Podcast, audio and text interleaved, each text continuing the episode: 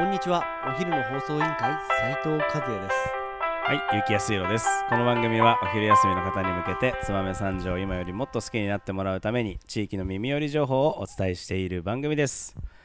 えーこの放送は、ものづくりの始発駅、駅ラボ帯織さんの提供でお送りしています。はい、えー今日は6月の17日木曜日、はいえー今週もあと2日となっておりますが、早いな2早いね。日はい。うん。よろりよろり緊急事態宣言も解除されるという噂が一あ応6月20ーそうなんだ日で、ね、はい、解除ということなので、えーどうなんですか、ん。もう大変じゃない？皆さ大ん変ですね。そろそろ。そろそろもう我慢の限界が来て 緊急事態宣言の意味とはという形でなんかまあまあ、ねオリンピックまで1ヶ月切りましたからね,、ねうんわからない。オリンピックは一応予定通り開催されるのかな、まあ今のところ何の情報も更新されてないからされるというね聖火リレーもやなんかまああってるし、のー燕三条もね先日聖火リレーね、はい。あのー駆け抜けてきましたね。駆け抜けていきましたよね新潟県内全体をね、まあ、あれはあれで盛り上がってよかったのかなと思いますし、まあね。うん無事に事故もなくねなんかそこでクラスターしたみたいな話も聞かないので、まあ良かったのかなと思いますよね。はい。あの、ん。ものづくりの会なんで、オリンピックの話題が出るだろうとちょっと踏んで、うん、筒あるじゃないですかあの聖火リレーに使われてる筒。おお確かに金属のやつね。あれなんか燕三条で作られてるって噂なんマジ？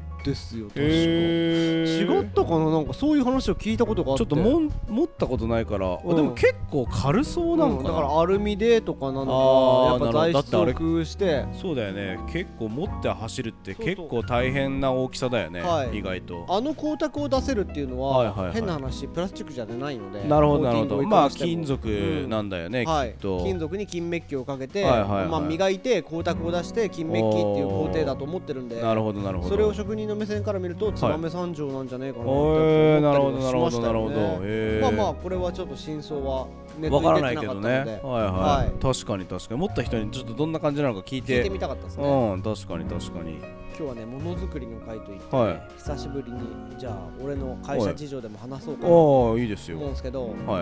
やっぱり燕三条ってうん。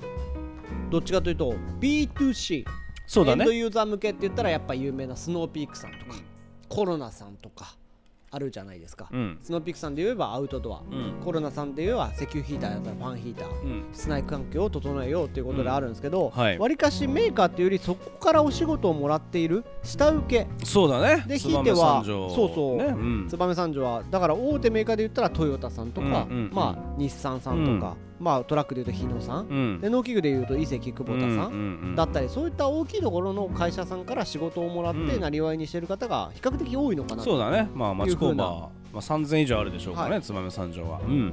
そんな感じの工場がまあそびえ立ち、うん。まあ中には個人経営としてうん。お父さんお母さんの2人で経営されているところとかもあり、うん。んなところも。うんもちろん。今やっぱ非常に問題視されてる問題が、はい。やっぱり後継ぎ問題。ああなるほどね。ここ僕がはい。お付き合いをしてるはい。研磨屋さんだったりとか、はいはいはいプレス屋さんとか、うん。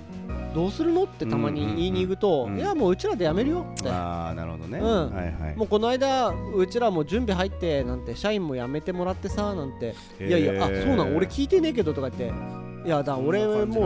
68だっけさとか言ってうん。もう70超えるとうん。大変らっけ身内だけにして仕事量も減らしてやってくてなんていう話でこの前呼ばれて。はいはあやっぱみんな大変なんだなと。じゃあ後継ぎさん何になったの？っつったら、は医者になったっつってそれはまあそれはまあしょうがない。人のために、うんしょうがない。うん頑張ってらっしゃるっていうことで。お同じ俺たち後継ぎとしてはまあそれはしょうがない。うん、てかすごいなと。すごい。すげえなと思って。そうだね。うん。はいはい。みたいな優秀な人はね話をまあそれはしてて、ねやっぱりそう。あ医者かと思って。プレス屋から医者か。だすごい。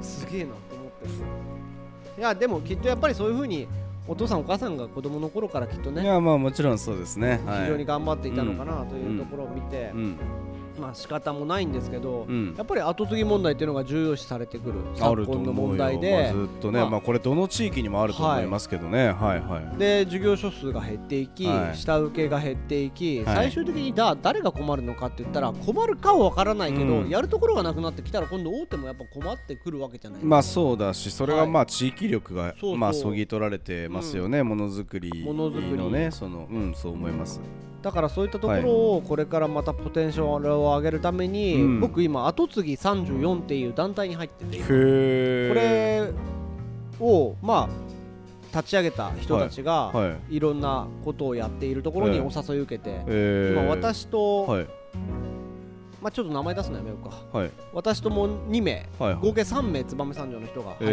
えーまあ後継ぎ問題どうやったら解消できるのかとか、えー。まあせがれ全国組織、全国組織、えー。月会費1000円なんですよ、はいはいはい。でも後継ぎ34歳未満までしか入会できない。和也さんっていくつだっけ？今34ギリじゃん。いや去年一昨年入ったのかな。ああなるほどなるほど。だからまあ特にそんなには入った時は問題意識を持ってはいはいはい。掲げていたからはいよかったんですけど、はい卒業があるってこと？卒業はないんですよ。あないんだね、はえ34から入っていてはい34のまだ凝り固まってない頭の中で発信をして世の中で困ってる人たちに僕こうだったよとかえーついた時はいはいこんな問題が出たよっていうのを教えてあげる。なるほどなるほどだからどっちかというと事業継承の仕方みたいなところが多いのかな？はい。まあやったスムーズに事業継承を行うためにみたいな。はい。なるほど。和也さんのところって事業継承まだしてないまだしてないです。まだ僕専務っていうことではいはいはい。株も持ってないので。なるほどなるほど。はい。うんまだそこら辺は社長が現役。まあちょっと理由があってはい。僕も社長は本当23年ぐらい前から変わってくれという話はされていたんですよ。うんうん。ただあのまだちょっと自分の方でうん。地固めと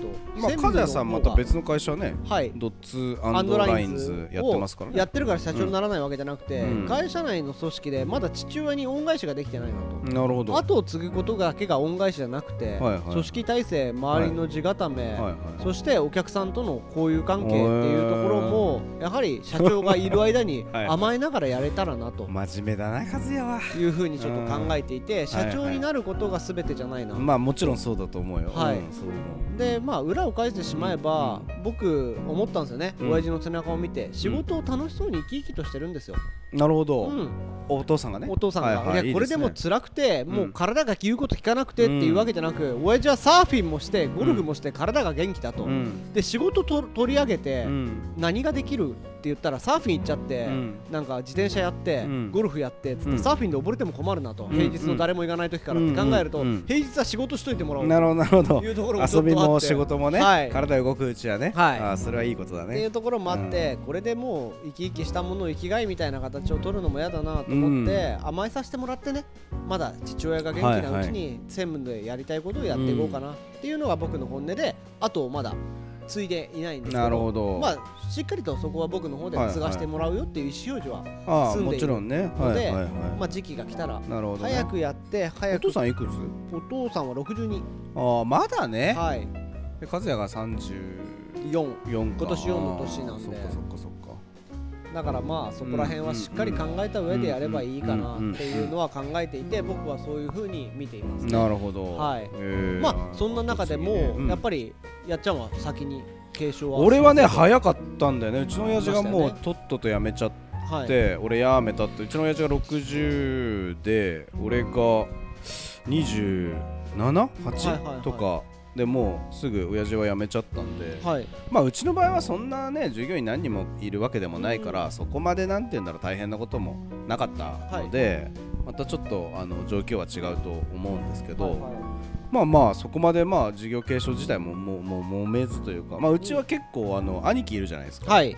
意外とこう言われるんですよ。まあ兄貴が社長をやらずに弟が社長をやるみたいなのってちょっと珍しいパターンだから。あそうなんですか。なんか意外とあれ？どっちがお兄ちゃんだっけ？みたいな。ことを言われて。まあうちに今兄貴は専務をやってるんですけど、まあうちの場合はあのなんか兄は結構職人ではい。なんとなくその多分それこそ27 JC 入った年とかじゃない？はいはいはいきっとうちの兄貴が。なんとなくそれまであんまりこうそういうなんて言うんだろう人付き合いもなくて、まあ、ずっと調理場の中にいたような感じだったので、まあなんとなくこう兄貴もまああなたやった方がいいんじゃないですかみたいな雰囲気で社長になったんですけどね。でもそれってうん。双子ってあっていうところもあると思うんうん。であまあねもちろんその普通の兄弟よりもその、うん。兄貴弟感はあんまり多分ないんだけど、ううんんそうそうそうそうそう。逆にこれで10個もさ5個も離れてあまたちょっとそうだね。違ったのかもしれないのかなっていうところはあると思うんでまあそれは状況に応じた形があるのかなと思って。そうだものねづくりから後継ぎ継承の話になったんですけど これ深いなっていう話なんで。うんいや大事だし、うんやっぱりその例えばまああのー商売されてる方されてない方お勤めされてる方ですらやっぱりその自分の会社がねはい。ちゃんと事業継承するかどうかって意外と重要な問題じゃないですか。今その梶谷さん言ってたようにその、えー事業継承しないから従業員に辞めてもらったみたいなはい。話とかっていうのが出てくると、い、や自分が勤めてる会社とか今いる会社が、えーちゃんと事業継承できるのかなとかっていう問題って意外と 重要じゃない？なんかその誰にでも関係あるというかさ、なんて言うんだろう。やっぱりいやーお父さんには世話になったからあれだけどせがれの考えにはちょっとついていけねえなみたいなうん。職人さんだっていっぱいいるだろうから、うん。なんとなくこう燕三条とか、まあ、この地域にとって結構大事な問題だよね。そうですね。後継ぎ問題って。いやそれも甘えの一つだなと僕思っていて、うん。やっぱそういうお父さんがいる間に、うん。社員との良好な関係を作るっていうのも大事なことだし確かにやっぱり下積みとかいはい。根回しっていうところは、はい。自分で切り開いていかなきゃいけない試練の門の一つかなっていうところは若干あったかなとは思っています。まあこれはね、はい。もしだったら来週再来週でも時間を取ってなんか事業継承の問題を一回ものづくりの会でやってもいいかもああしれないですね。いいですねしっかり。なんかここ同じような立場うん。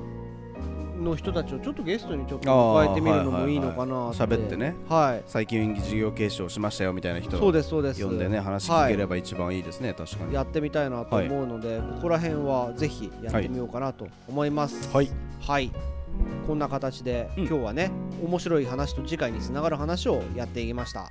そろそろお別れの時間が迫ってまいりました。今日も聞いてくれてありがとうございました。